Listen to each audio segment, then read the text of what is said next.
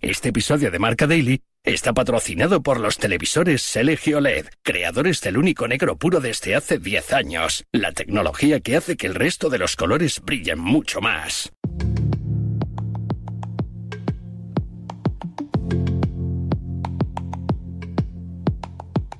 Pues como tú has dicho, yo creo que es un poco todo eso.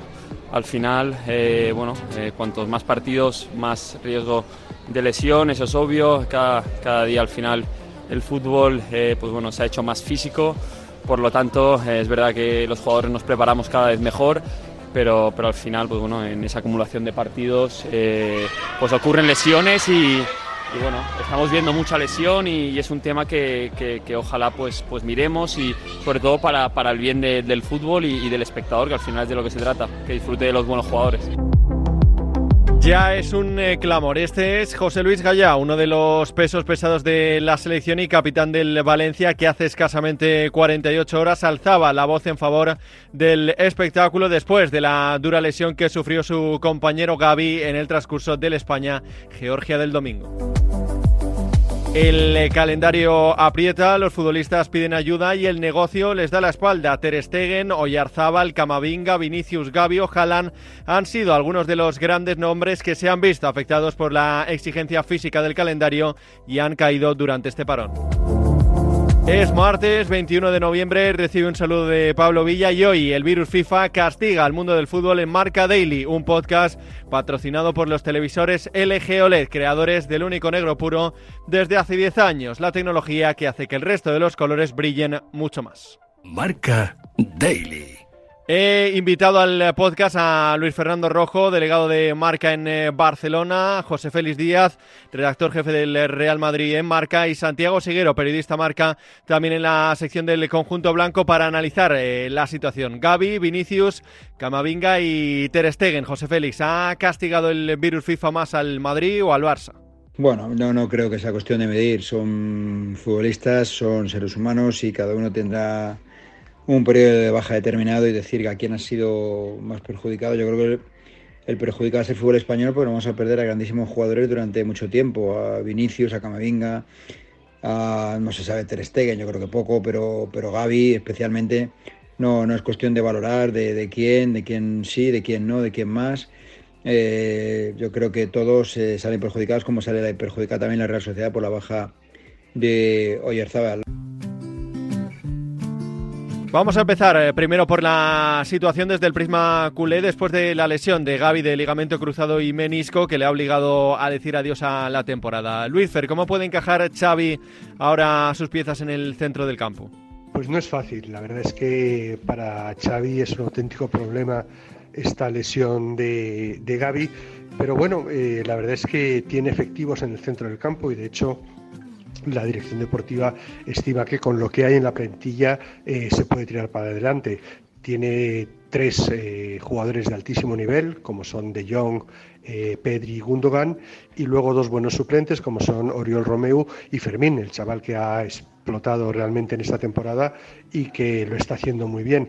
Y además tiene un jugador como Sergi Roberto, que es centrocampista, aunque eh, últimamente juega casi siempre de lateral, y Christensen, que también puede jugar algún partido en la posición de pivote, y Cancelo, que podría en algún momento jugar de, de interior. Por tanto, hay soluciones, pero sí que es verdad que la baja de un jugador como Gaby es muy importante y sobre todo que si hay una nueva lesión, entonces sí que empieza a tener un problema eh, realmente gordo y entonces sí que no habría otra que ir a fichar a algún jugador al mercado. Vista su trascendencia e irregularidad, eh, ¿pierde Xavi a su futbolista más importante de, los últimos años? Yo no creo que Gaby sea el jugador más importante de la plantilla del Barcelona. Para mí hay otros futbolistas eh, que han tenido un rendimiento más elevado y, que son más importantes. Eh, por ejemplo, eh, Ter Stegen en la portería para mí es un jugador vital, igual que Lewandowski eh, como goleador. Es verdad que tiene algunas rachas que parece que no, pero el polaco siempre esté ahí y es una referencia en ataque. E incluso yo creo que en el centro del campo eh, Frenkie de Jong ahora mismo está siendo un futbolista eh, más determinante que, que Gaby, por lo menos lo era antes de la lesión, veremos ahora a su regreso. Eh, Gaby es un jugador muy, muy importante, sobre todo por esa garra, por esa presión, por esa fuerza que da el equipo, pero creo que hay jugadores más determinantes en la plantilla de Barcelona. Te pregunto, Luis Fer, ¿puede el Barça recurrir al mercado de enero y paliar esa baja? Pues tiene una capacidad muy reducida.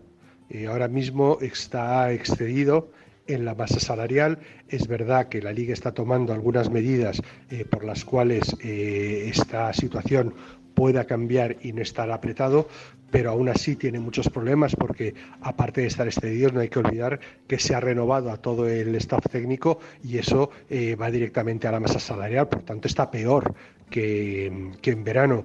Entonces es verdad también que por la normativa eh, de un lesionado de alta duración se puede invertir sin computar el 80% de la ficha de Gaby, pero aún así eh, el margen es pequeño. Y no olvidemos, no olvidemos que eh, la prioridad que se habían planteado para enero era recuperar a Víctor Roque, que es un jugador que ya está fichado por el Barcelona.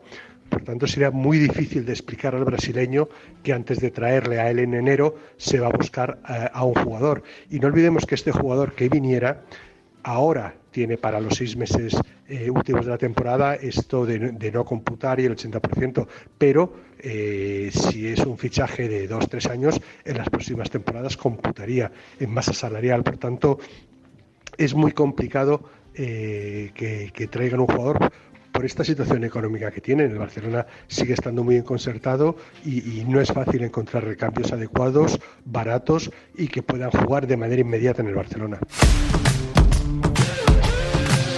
Eduardo Camavinga y Vinicius Junior han sido los futbolistas que se han eh, visto afectados en eh, la Casa Blanca. Siguero, visto el momento que vivían eh, los dos, ¿es más sensible la baja del francés o la del brasileño? Yo creo que las dos bajas son igual de, sensibles. Es evidente que Camavinga estaba disfrutando de un gran momento después de la baja de Chouameni, se había sentado como pivote, que yo creo que es su posición en la que él más disfruta y se le, se le ve disfrutar y es un, una alegría contagiosa la que él tiene sobre el terreno de juego, pero no podemos eh, hacer de menos la importancia de Vinicius en el, en el Real Madrid. Eh, le costó un poco después de la lesión que sufrió en Vigo volver a su mejor nivel pero yo creo que ya lo estaba antes de esta última lesión que ha sufrido con Brasil.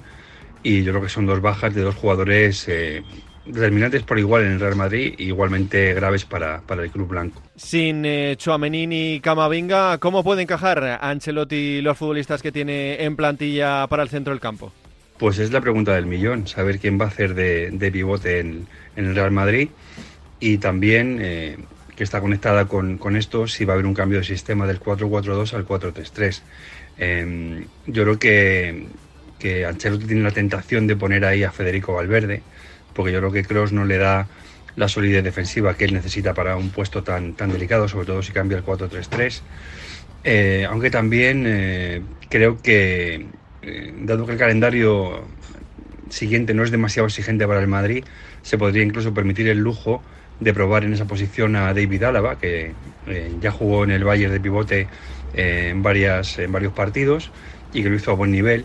Eh, yo creo que Álava eh, como central no ofrece eh, tantas garantías como Rudiger y Nacho y creo que podría ser una buena oportunidad para tratar de, de volver a tener la mejor, la mejor versión del austriaco, ponerlo en el de medio centro. En el caso de Vinicius, ¿están obligados Rodrigo y José Lu a dar un paso adelante?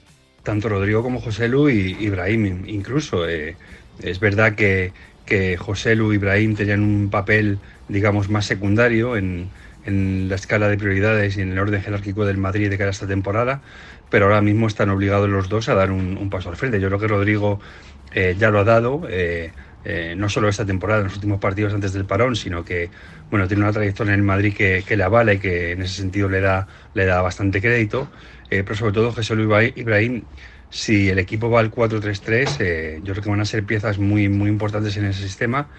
Y aunque lo están haciendo bien, partiendo de una posición, digamos, de jugadores de rol, de jugadores de complemento, hay que ver cómo se desenvuelven si tienen que tirar del ataque del equipo durante, bueno, pues dos meses y medio, tres meses, que es lo que, lo que le queda de baja a Vinicius. Veremos cómo, cómo gestiona eso Carlo Ancelotti.